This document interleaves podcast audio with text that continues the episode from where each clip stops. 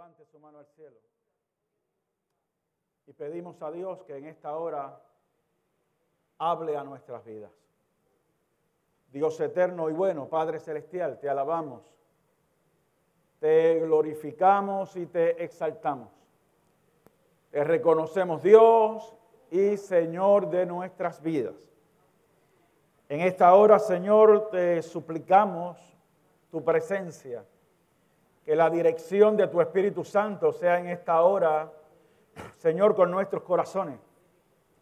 Que tú tomes, Señor, mi garganta, mis labios, y que la palabra que se ha de traer sea dirigida por tu Santo Espíritu y que todas las familias aquí reunidas seamos bendecidos. Señor, la gloria y la honra siempre será tuya. Amén, Jesús. Amén. Amén. Maldad que mata. Dice, amado, un refrán popular, la venganza nunca es buena, mata el alma y la envenena. La venganza nunca es buena, mata el alma y la envenena. Esta es una verdad que nuestro intelecto puede aceptar y reconocer, pero que es muy difícil de practicar a la hora de la verdad. Es más fácil predicar y enseñar sobre poner a nuestro verdugo la otra mejilla. Es más fácil predicarlo, es más fácil enseñarlo que hacerlo.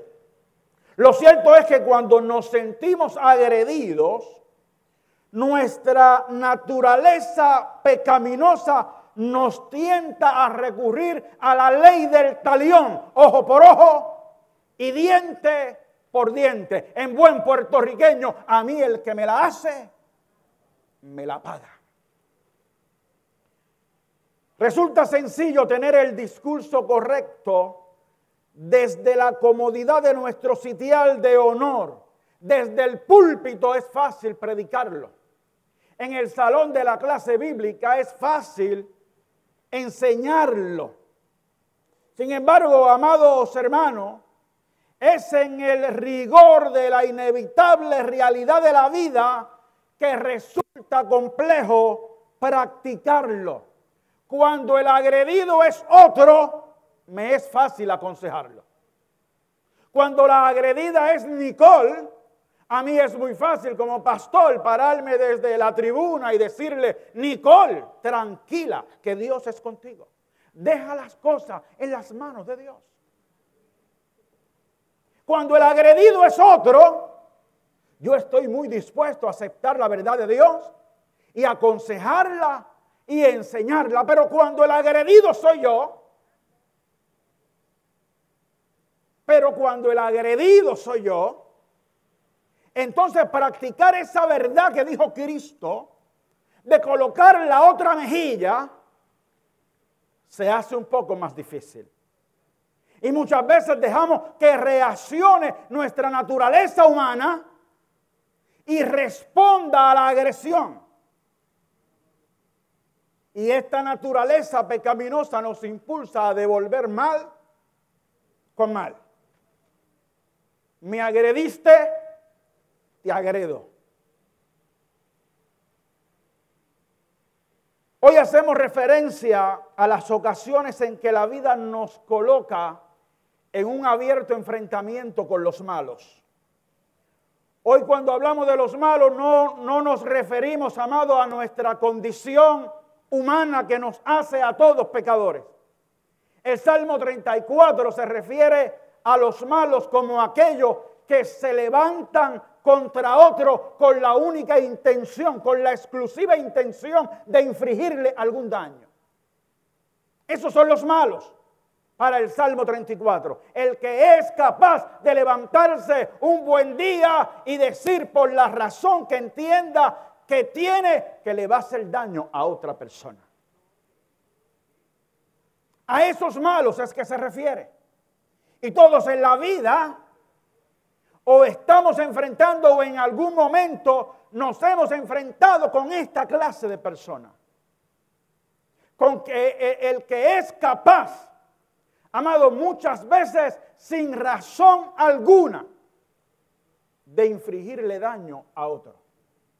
Estamos hablando de las injusticias de la vida, de aquello e, que es injusto, del que es capaz de proferir maldición en tu contra del que es capaz de proferir mentira, difamación, calumnia en tu contra.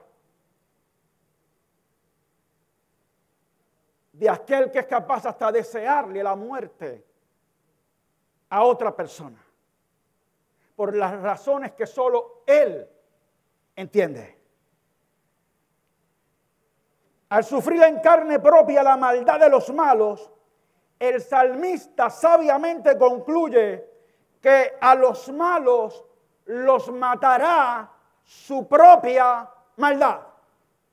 Y se desprenden dos enseñanzas claves de esta palabra. En primer lugar, debo estar consciente de la consecuencia de mi maldad. Cuando yo tomo la decisión de ser malo. Cuando yo tomo la decisión de hacerle daño a otro. Cuando por alguna razón le permito a la maldad gobernar mi vida y convertirme en una persona malvada. Debo saber que la consecuencia de eso es la muerte. La consecuencia de eso es que mi propia maldad va a terminar asesinándome.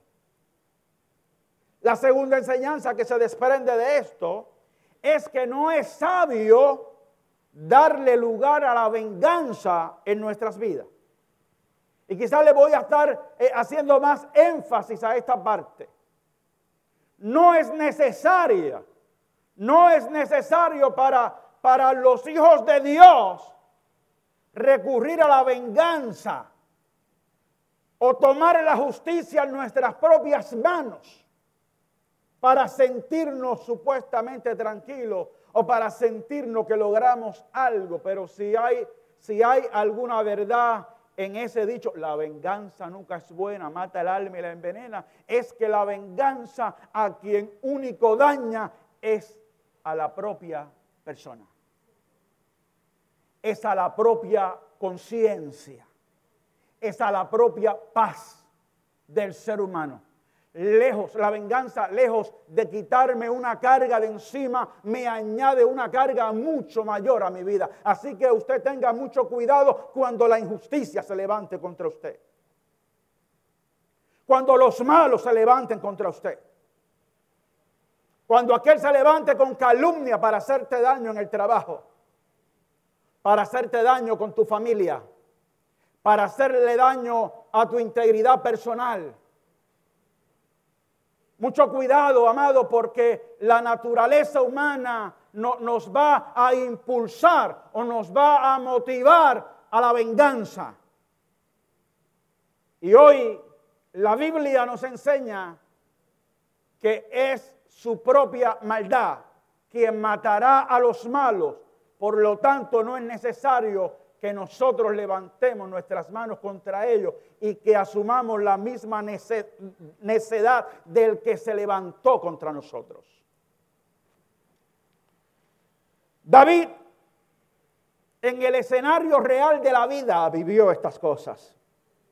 El trasfondo histórico de este salmo está en 1 Samuel 21, del 21 en adelante. Y David estaba huyendo de Saúl quien se había levantado contra él. Sucedió que Saúl era el rey de Israel y que por voluntad divina Dios decide ungir a David para ser el próximo rey de Israel. Y Dios comienza a ponerlo en gracia ante el pueblo. David no tenía la culpa de lo que Dios estaba haciendo con él y mucho menos tenía la culpa de la caída de Saúl. Pero Saúl se encendió en ira contra David e injustamente se levantó contra él y procuraba matarlo. Y este salmo se desprende de esa experiencia real que estaba viviendo David, que estaba huyendo, vivía huyendo, amado. Usted sabe lo que es que te priven de tu libertad y que tú tengas que pasar tu vida huyendo porque a otro le da la gana. Que no puedes llevar una vida normal porque otro quiso.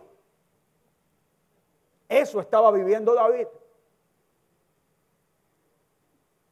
Y, de esa experiencia se desprende el Salmo 34, el cual él concluye diciendo, a Saúl lo matará su propia maldad.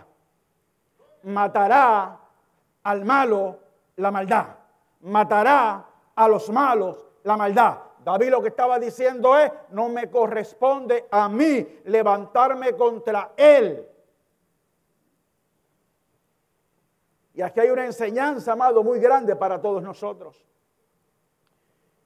Y estando David huyendo, las circunstancias de la vida le pusieron al rey Saúl en sus manos. En una cueva, en la historia que usted conoce, estaba David. En el fondo de la cueva con sus hombres entró Saúl, quien lo estaba persiguiendo. En aquella oscuridad Saúl se echó a dormir allí con sus hombres y David lo estaba viendo. David estaba armado con sus hombres, tenía espada en mano y el que lo estaba persiguiendo a él estaba en aquella cueva dormido. Aquellos hombres le dijeron, la oportunidad perfecta, Dios lo ha entregado en tu mano. Da la orden para matarlo. Y David dijo a sus hombres, Jehová me guarde de hacer tal cosa contra mi Señor, el ungido de Jehová, que yo extienda mi mano contra él, porque es el ungido de Jehová. Así reprimió David a sus hombres con palabras y no les permitió que se levantase contra Saúl.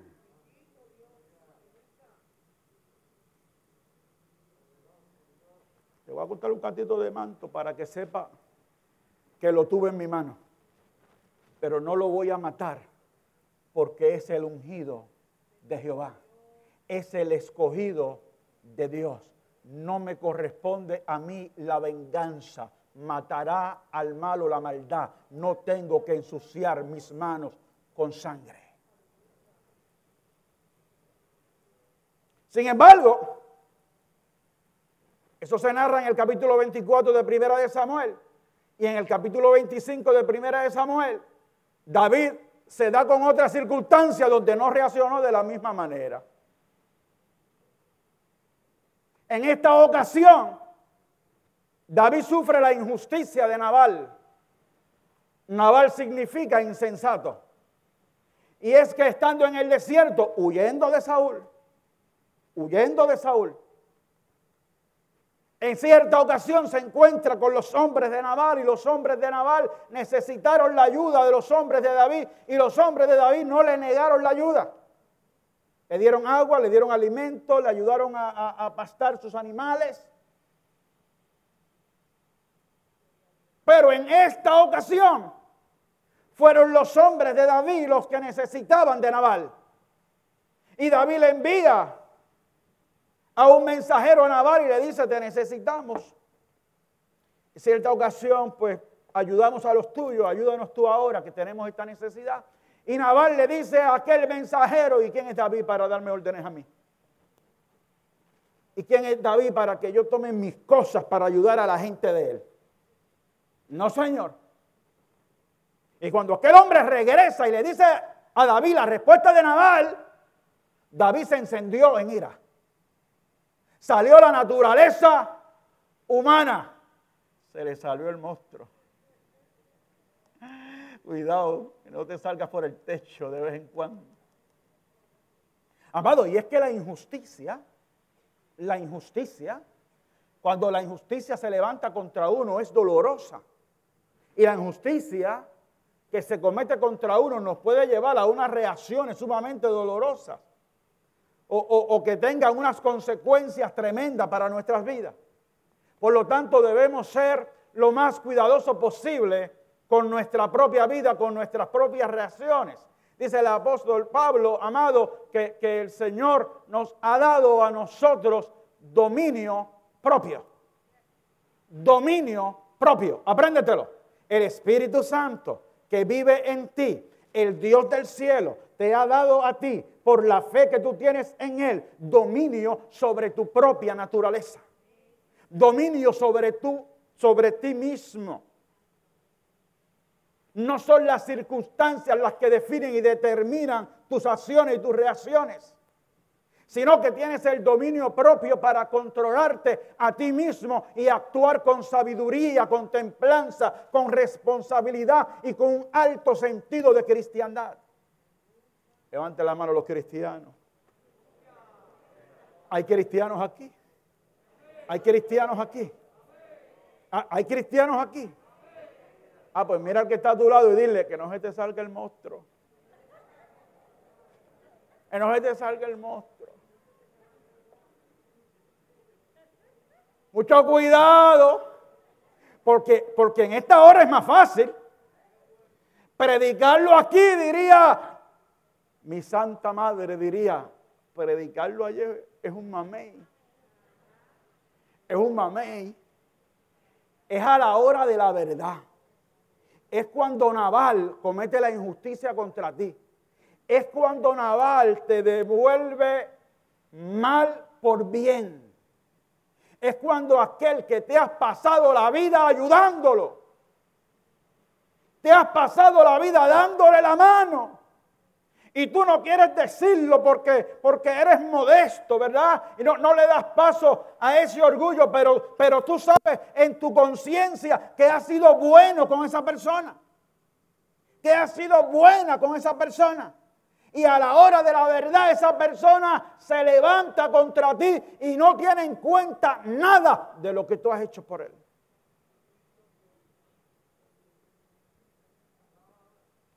Te ve en el suelo y te pisotea.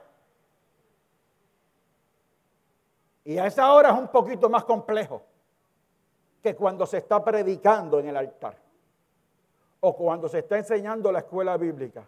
O cuando yo no soy el agredido y lo que estoy haciendo es aconsejando al otro. Qué fácil es aconsejar a Kenneth. Ande tranquilo, no tires la cámara contra el piso. Cuidado, cálmate, ten control de ti mismo. Pero cuando me toca a mí, que estrello lo que tengo en la mano contra la pared.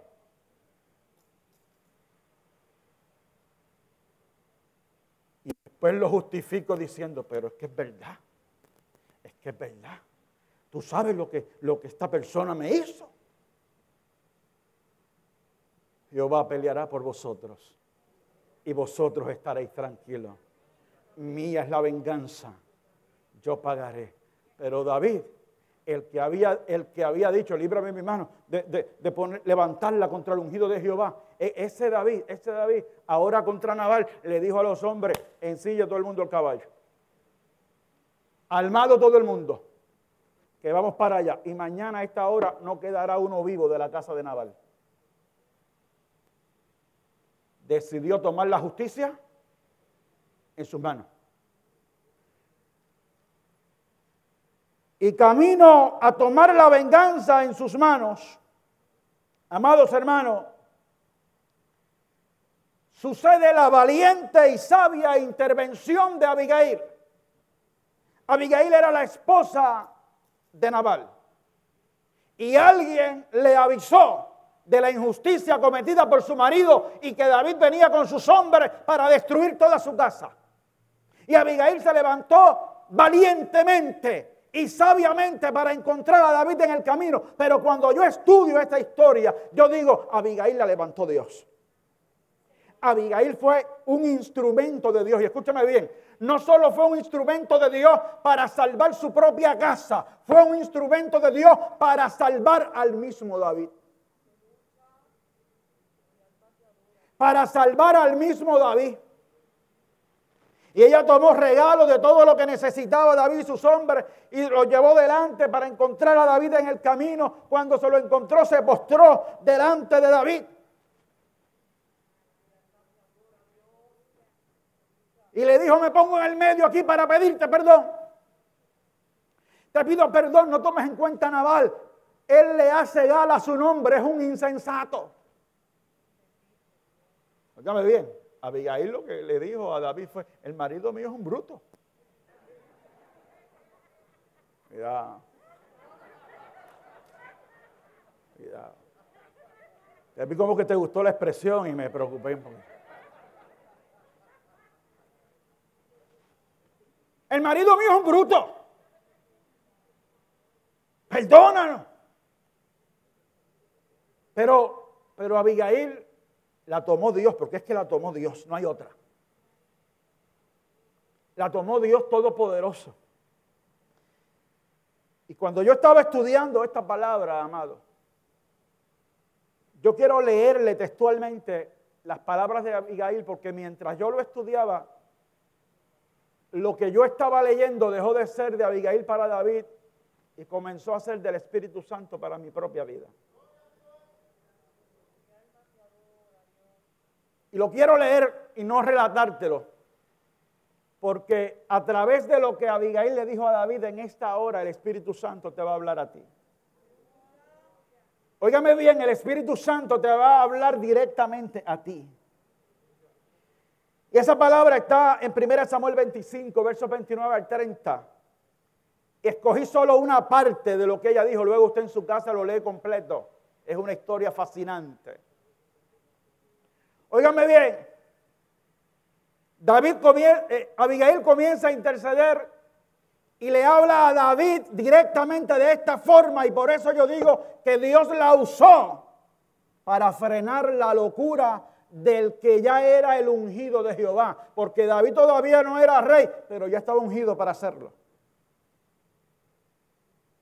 Había propósitos de Dios para la vida de David y su frenesí estaba a punto de desvirtuar los propósitos de Dios para su vida. Cuidado, cuidado que esos impulsos carnales de nuestro carácter y de nuestra naturaleza muchas veces desvirtúan, trastocan los propósitos que Dios tiene con nosotros mismos. Dios tiene un plan trazado para tu vida, un plan trazado para tu familia. Dios ha determinado cosas que está haciendo y que va a hacer contigo. Y un pequeño desliz donde le damos rienda suelta a esta naturaleza pecaminosa nos puede sacar del camino. y puede impedir que lo que Dios quiere hacer conmigo no se materialice. Y David y, Abigail le habla a David de esta manera. Oiga esto. Óigalo, por favor, óigalo. El Espíritu Santo te habla en esta hora y te dice, aunque alguien se haya levantado para perseguirte y atentar contra tu vida, con todo, la vida de mi Señor será ligada en el haz de los que viven delante de Jehová tu Dios. Y él arrojará la vida de tus enemigos como de en medio de la palma de una onda. Y acontecerá que cuando Jehová haga con mi Señor conforme a todo el bien que ha hablado de ti y te establezca por príncipe sobre Israel, entonces, Señor mío, no tendrás motivo de pena ni remordimiento por haber derramado sangre sin causa o por haberte vengado por ti mismo. Guárdese pues mi Señor y cuando Jehová haga bien a mi Señor, acuérdate de tu sierva. Oiga esto, Abigail confrontó a David con quien él era. Acuérdate de quien tú eres.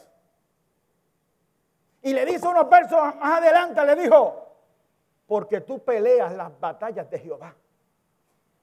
Tú estás peleando las batallas de Jehová. Tú eres hombre de bien, tú eres escogido, tú eres el ungido de Dios. Tú serás puesto por príncipe de Israel. Ten cuidado con lo que vas a hacer. Ten cuidado con lo que te propones.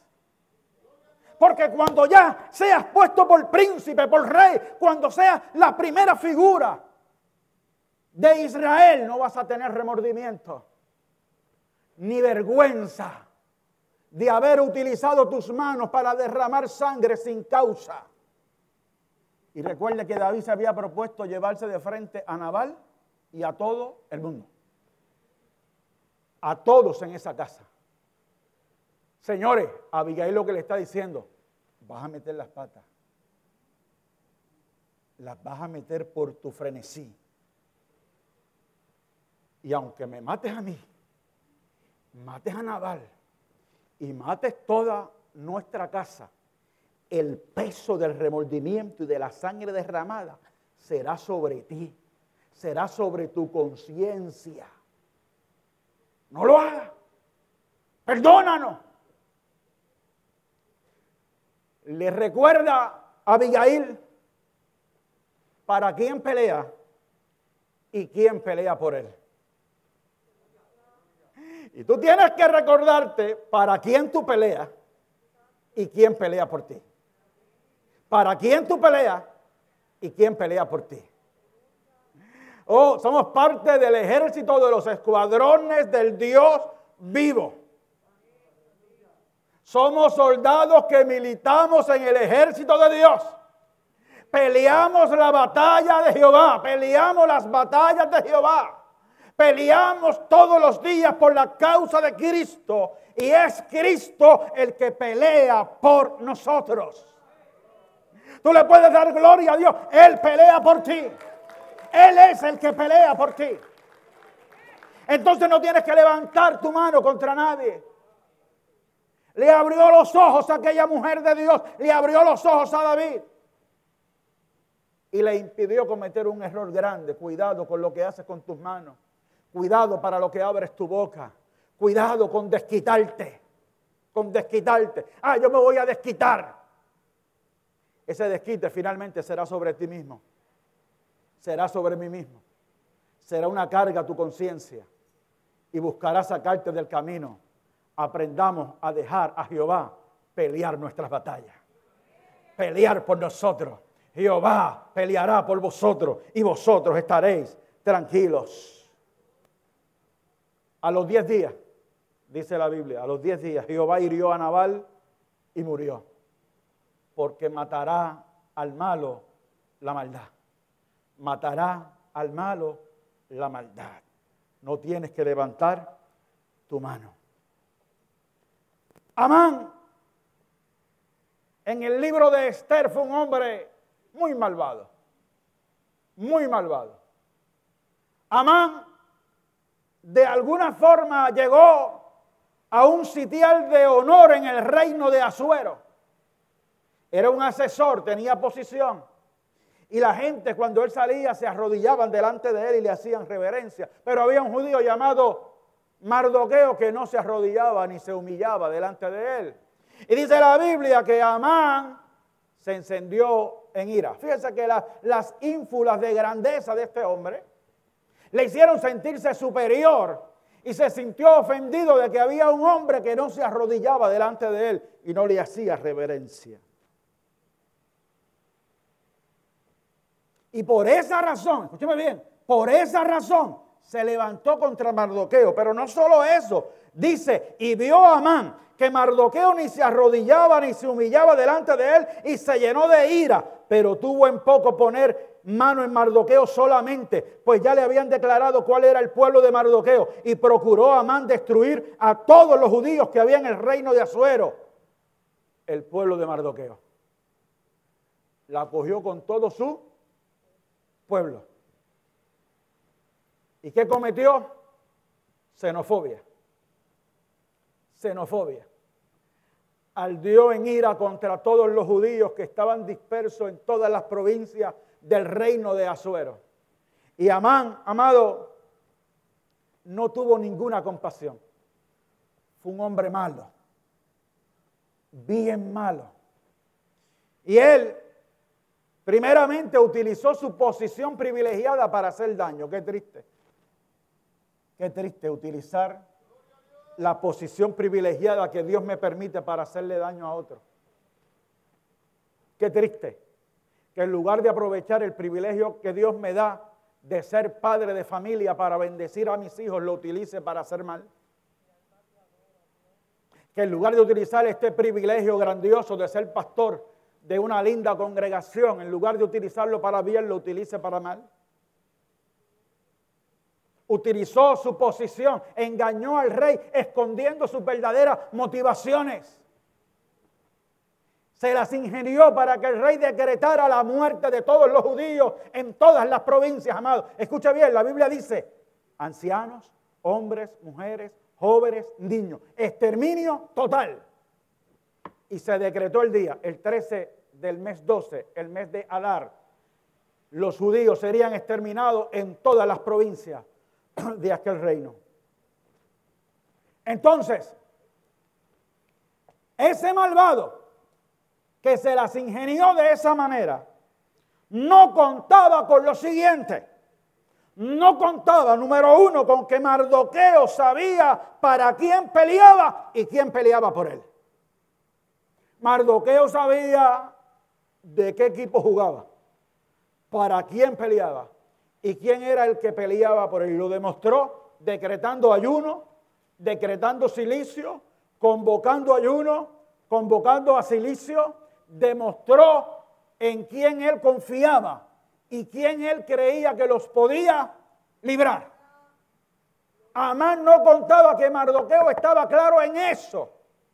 Tampoco contaba Mardoqueo con que la reina Esther, la reina Esther, la niña bonita de papá, la niña bonita del rey Azuero,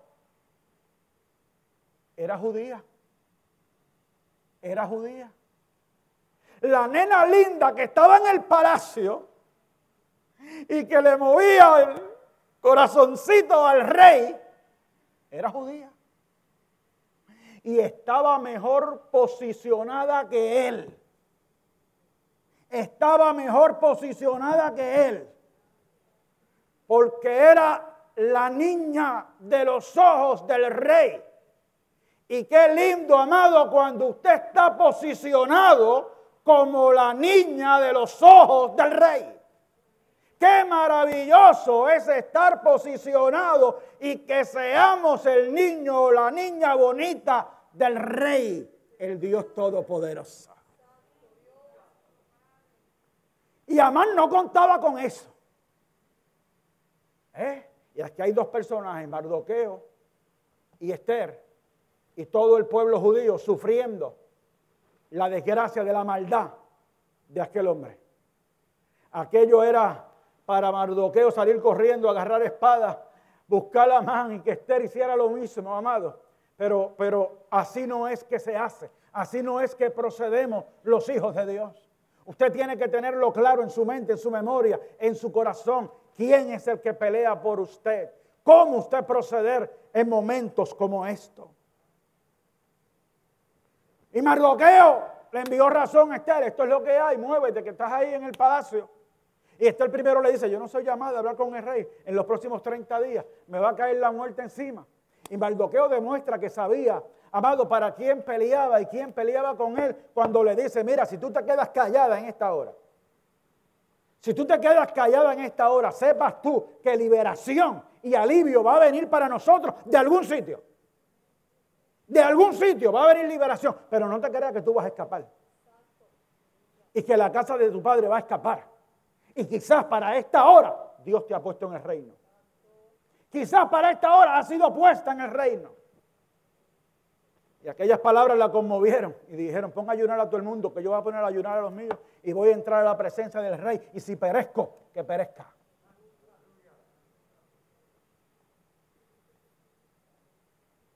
Estel era judía, era la niña bonita del rey y sabía a quién tenía que acudir. Fíjese que ella no buscó ninguna otra estrategia. Ella dijo, aunque, aunque la situación parezca difícil, a quien yo tengo que acudir es al rey. A quien yo tengo que acudir es al rey. Aunque el momento parezca terrible, a quien yo tengo que acudir es al rey. Y lo voy a hacer sin importar las consecuencias. Si perezco, que perezca y se metió al patio del rey. Y el rey extendió el cetro de oro. Cuando el rey la vio, tenía dos opciones, hacer así para que la mataran o levantar el cetro y decir, cuidado que, que la toque. Y yo me imagino al rey cuando vio a Estel, hizo. Me pareció ver una linda gatita.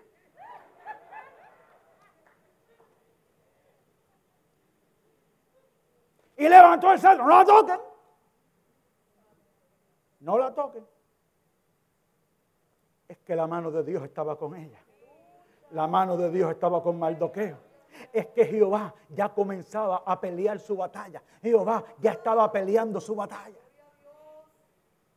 Y Esther entró, después usted lo lee, se inventó ahí unos banquetes y le dijo, te invito a ti. El rey le dijo, el rey le dijo, ¿qué es lo que quiere? Dime, hasta la mitad del reino. Imagínate si estaba, si estaba bien posicionada la niña. Pide lo que quiera, hasta la mitad del reino que se te antoje, se te va a conceder. Y Esther le dice, no, lo que quiero es invitarte a un banquete que voy a preparar para ti, que, te traigas a Amán. Tráete a Amán contigo.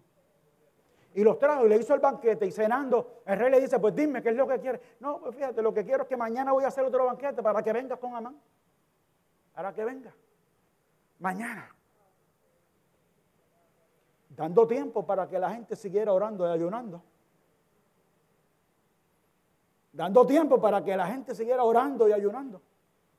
Y sucede que en esa noche, entre un banquete y el otro, el rey fue molestado en sueño. Y despertaba, estaba inquieto. Y se despertaba y, no sabía qué hacer con unas preocupaciones encima. Y le dijo a su sirviente, tráigame el libro de las memorias. Y comienza a leer el libro de las memorias porque estaba desvelado. Y en el libro de las memorias encontró que hubo una persona llamado Mardoqueo que en una ocasión le reveló una trampa que estaban haciendo contra él. Y él dice, oye, ¿y qué se hizo? ¿Qué bien se le hizo a este hombre que me libró de la muerte? No se ha hecho nada con él, que no se ha hecho nada. Hay que hacer algo. Hay que hacer algo. ¿Quién está en el patio? Ahí está Amán. Dile que venga acá. Y Amán fue para allá. Y aquí empieza papá. Aquí comienza papá hacer justicia, porque Jehová pelea por nosotros. Porque Jehová es el que pelea por ti. Todavía Esther no le había dicho nada. Pero ya Dios estaba poniendo en alto a su siervo Mardoqueo. ¿Qué se ha hecho con este hombre? Tráigame a Amán. Y le dice, oye Amán, ¿qué se le debe hacer al hombre cuya gloria y cuya honra desea el rey? Y Amán pensó que estaba hablando de él.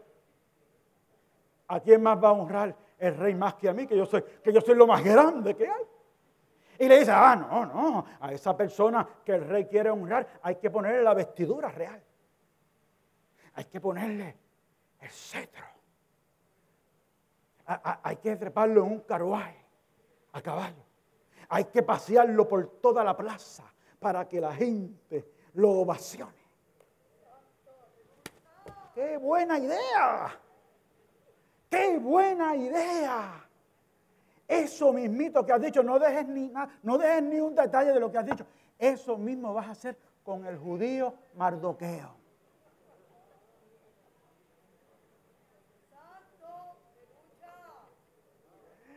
El día anterior, Amán había preparado una horca para Mardoqueo. Y ahora tuvo que Amán agarrar el caballito trepar a Mardoqueo, ponerle la vestidura real y pasearlo por toda la plaza diciendo, aquí está el hombre cuya honra desea el rey. Aquí está el hombre cuya honra desea el rey.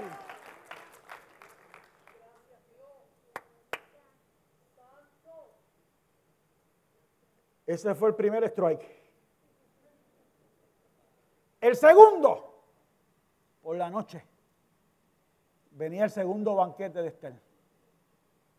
Y Amán hasta se las echó y le dijo a los suyos, mira qué bien yo estoy, hasta la reina Esther, más que invitó más que a mí, el rey y a mí. A Fernández. Más que a mí me invitó. Y allá llegó, llegó el banquete y el rey de nuevo, mirando a la niña bonita, que olía bueno. El rey miraba más que a Esther. Qué linda está. Qué bella, qué bien te queda esa ropa. Uy, haz lindísima. Dime, reina Esther, dime, ¿qué, ¿qué es lo que quieres? Hasta la mitad del reino, si lo quieres, te lo doy, ahora mismo. Y Esther le dijo, mira, lo que pasa es que a mi pueblo lo quieren matar y lo quieren exterminar injustamente por el odio de un hombre malvado que con engaño habló y se ha decretado la muerte de toda la gente de mi pueblo al que yo pertenezco y yo necesito que tú me ayudes con eso. ¿Qué? Y el rey pregunta, ¿y quién fue ese individuo? Amado, es que yo me imagino a Amán en aquella mesa. Es que yo me imagino a Amán en aquella mesa. ¿Y quién fue ese tipo?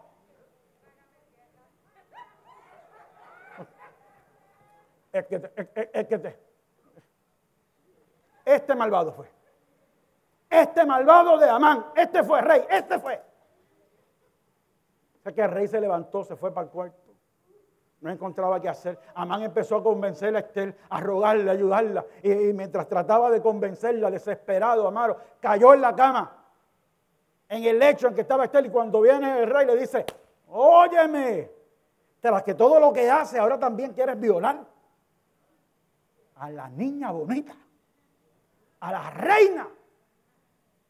Y un sirviente le dice, rey, allá en el patio está la horca que este mandó a preparar para Mardoqueo. Así, cuélguelo en ella, porque matará al malo su propia maldad. Dale un aplauso al Dios de al Dios de gloria, al Dios todopoderoso. Esa es la realidad de la escritura. Esa es la verdad de las escrituras, amado. Al malo lo matará la maldad. No levantes tus manos. Deja que Jehová pelee por ti. Termino esta palabra. No puedo terminarla sin decir lo siguiente. Amados hermanos, hay que reconocer la otra parte. Y es cuando es nuestra propia maldad la que se levanta contra nosotros mismos mi maldad contra mí mismo. Recordemos, matará al malo la maldad. Y hay pecados que cometemos contra nosotros mismos, que a quien único que le hace daño es a nosotros mismos. Pablo dice, 1 Corintios 6, 18, y permítame dañar el mensaje porque no lo puedo terminar sin dañarlo. Huid de la fornicación. Cualquier otro pecado que el hombre cometa está fuera del cuerpo, mas el que fornica contra su propio cuerpo peca. Esta es la parte difícil de esta palabra. Que reconozcamos cuando nosotros mismos nos levantamos contra este cuerpo, contra nuestra propia vida. Y Pablo le dice a los corintios, la fornicación los mata a ustedes mismos. Es pecado contra tu propio cuerpo. Y hay una serie de cosas de las que tenemos que cuidarnos, amados. Porque Dios no, no, quiere que seamos muertos por nuestra propia maldad. Y hay cosas que sufrimos por nuestra propia maldad. La fornicación es una de ellas. Toda perversión sexual es una de ellas. Las adicciones. Las adicciones. Las prácticas sexuales ilícitas. La esclavitud de la pornografía, por ejemplo es un pecado contra el propio cuerpo que lentamente mata a la propia persona. Las bebidas embriagantes, los juegos, todo tipo de adicción, las drogas ilícitas. Todos son pecados dirigidos a nuestro propio cuerpo, muchas veces hasta lo que comemos. Muchas veces hasta lo que comemos. Y qué mal tiempo para decir esto, comenzando la Navidad. Alabado sea Dios. ¿Cómo se me ocurre? Piensa, mi hijo, piensa. Pero a veces hasta, hasta con lo mismo que comemos, nos vamos matando nosotros mismos. Y la Biblia nos manda a cuidarnos porque Dios nos ama. Termino, amado. David bajo prueba de fuego contra los deseos de sus ojos en el caso de Betsabé. Cayó por su deseo de estar con aquella mujer que era casada. Terminó muriendo un niño. Terminó su conciencia pesándole. Terminó, amado, destruido porque matará al malo la maldad. Pero la prueba de fuego más grande de David fue cuando su propio hijo Absalón se levantó contra él. Usted sabe lo que es su propio hijo se levantó, amado, contra él para sacarlo del reino. Eso es doloroso. Su propio hijo Absalón se levanta contra él y sus hombres le dijeron, hay que ir contra él. Es tu hijo, pero esto no es así. Te quiere hacer un golpe de Estado, se declaró rey. Absalón se declaró rey. Y buscó su gente. Y cuando se levantan los hombres de David para ir contra Absalón, David le dice a Abisaí, a Itai y a otro le dice, y a Joab, cuidado, cuidado, se levanta, pero cuidado, no toquen al joven Absalón. No lo toquen, es mi hijo. No lo toquen. Pero ¿sabe qué pasa, amado? Que matará al malo la maldad. Y cuando Absalón iba montado en un mulo,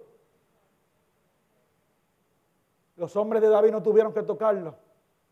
Se enredó en una encina y quedó colgado entre el cielo y la tierra y el mulo siguió hacia adelante y así pereció porque matará al malo su propia maldad. David no quería vengarse. Lloró a su hijo diciendo, Absalón, hijo mío, Absalón. Pero Absalón lo mató su propia maldad. Y hoy Dios te dice, no levantes tu mano contra nadie, porque Él pelea por ti. Y Jehová te dice que tengas cuidado de ti mismo. No hay razón para que permitamos que esto se cumpla en nuestra vida, porque es Jehová el que pelea por nosotros. Póngase en pie, amados hermanos.